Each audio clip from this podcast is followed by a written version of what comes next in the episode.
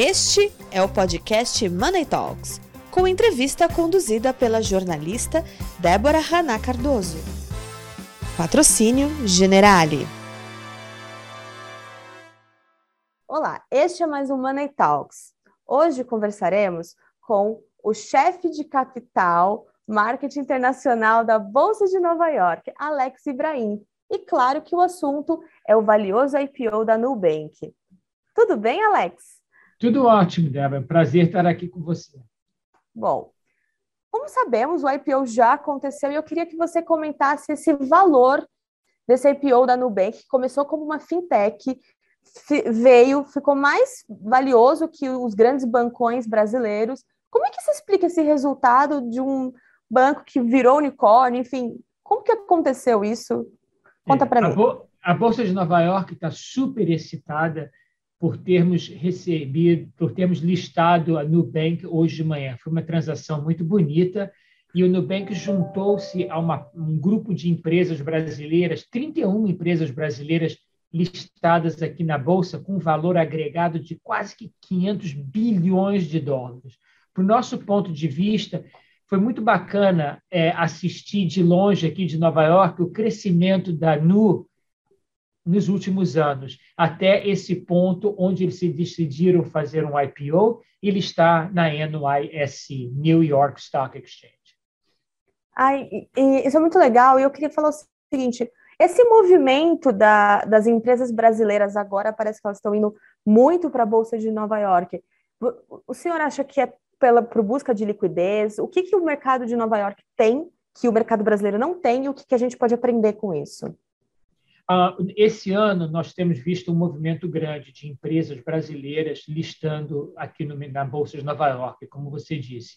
Nós tivemos o prazer de listar a COSAN, que fez parte de uma reestruturação acionária, onde a COSAN, a New COSAN, listou aqui na Bolsa. Nós fizemos a listagem da Sendas, que foi um, um spin-off do Grupo Pão de Açúcar, e nos últimos meses nós listamos a Vitex, a CINT e agora hoje a Nubank. Então, o mercado brasileiro continua crescendo aqui nos Estados Unidos.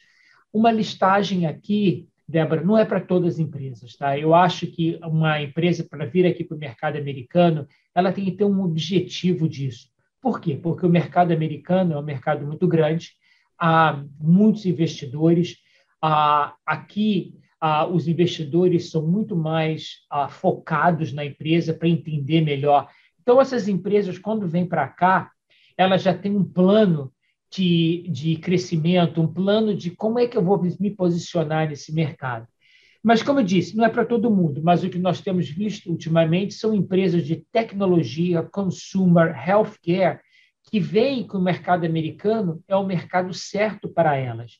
E o objetivo, a razão dessas empresas virem para o mercado americano é, como você disse, liquidez, acesso a esse grupo de investidores que são muito mais sofisticados, que entendem do setor, investidores que têm uma visão um pouco mais longa do que um investidor que entra e sai na, na bolsa local. Mas, como você disse, não é para todas as empresas, são algumas mas o mais interessante é o que nós vimos hoje, né, que foi essa transação da Nubank, da, da Nu, que ela listou aqui com a gente na NYSE e, ao mesmo tempo, na B3. Eu acho que essa estrutura ela vai criar, acho que outras empresas vão olhar essa estrutura e virão ao mercado americano através dessa, listando aqui conosco e listando na B3, que eu acho muito bacana. Eu tenho uma pergunta. A Nubank, ela começa como uma fintech e ela vai crescendo, ela vai sendo aportada e esse ano ela registrou o primeiro lucro e ela faz o seu IPO, enfim, ela parece que não tem limite, a Nubank, ela resolveu crescer para sempre. E você tem as empresas tradicionais que vão crescendo organicamente ali, com lucros e tal. Qual é a diferença? Existe, explica para quem está nos assistindo, qual é a diferença de um IPO de uma empresa que começa assim com esses grandes aportes, como a Nubank, que vira unicórnio e tudo mais, para essas empresas que têm esse crescimento mais tradicional e mais orgânico? O que, que o investidor enxerga? É. O investidor enxerga growth. E quando você olha uma empresa como a Nu, ela é como se fosse uma proxy hoje de investir no Brasil, né? A Nu, ela toca 40 milhões de, de uh, pessoas só no Brasil, mais no México, na Colômbia.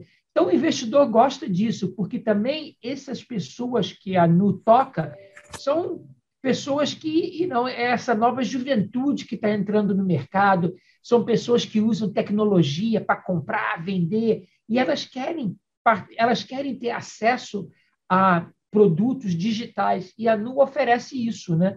E isso faz que a, o potencial investimento na Nu é interessante para muitas, muitas pessoas. Assim, o senhor está aí em Wall Street, o senhor Alex, e o senhor enxerga um pouco melhor do que nós aqui como os investidores estrangeiros enxergam principalmente as empresas brasileiras, não só as que entram, mas as que também estão planejando entrar, aquelas que estão Sim. ali ensaiando uma entrada uhum. no mercado brasileiro. Como, como é vista as empresas brasileiras hoje, o mercado brasileiro hoje? É, e, como eu disse antes, Débora, nós temos com a Nubank 32 empresas brasileiras listadas aqui na Bolsa de Nova York. Ah, só para te dar um exemplo, duas empresas brasileiras, a Vale e a Petrobras. Elas são uma das, elas, as duas são uma das, das empresas mais negociadas na bolsa de Nova York.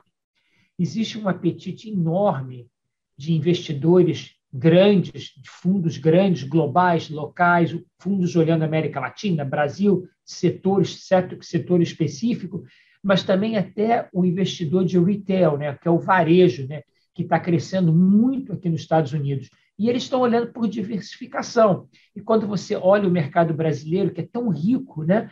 você tem empresas como a Vale, que é uma empresa global de mining, a Embraer, que produz é, jatos onde que voam aqui nos Estados Unidos, na Europa. Você vê uma empresa como a Cosan, que, que oferece bioenergy no mercado local e crescendo, desenvolvendo, uma empresa como a Vitex, que listou com a gente de tecnologia, que cresceu no Rio de Janeiro, hoje é uma empresa global. Então, investidores estão olhando para isso. E isso é importante, porque a liquidez do Brasil aqui na Bolsa, quando você olha as a country, é maior do que muitos outros países que existem mais empresas listadas. Então, eu acho que esse interesse para o Brasil não é uma coisa nova, já existe há bastante tempo. Eu acho que o investidor agora está começando a olhar nesses setores que eu te falei, technology, consumer e healthcare, onde há oportunidade de crescimento muito grande. A Nubank, como eu quero falar um pouco da Nubank, porque ela é, enfim, uma fintech de soluções financeiras.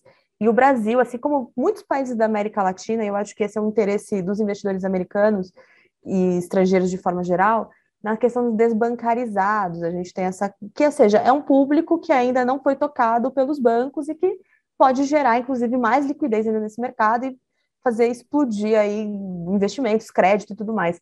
Existe essa visão desses investidores de olhar e falar assim, vamos investir nessas empresas porque lá na frente todas as pessoas vão ser bancarizadas, a gente vai ter um crescimento exponencial. Como é que tem? Como é que está sendo essa, esse olhar para esse público que ainda não está no banco, mas que a Nubank vai chegar provavelmente porque ela é mais fácil? É, eu, eu é, é, muito difícil de pre, pre, predict, né, prever o que vai acontecer, tá? Eu não posso falar isso porque eu não sei. Mas o que eu posso dizer é que o business model da Nubank é bem revolucionário, disruptive, e eles estão pro, providing acesso a, a pessoas, como você falou, que nunca tiveram acesso a ter uma banca, banca é uma conta bancária, para ter uma para ter um acesso eletrônico, né, para poder fazer transações. Isso é muito bacana, porque você começa a democratizar o mercado financeiro no Brasil. E a Nu é uma líder nisso. Ah, perfeito.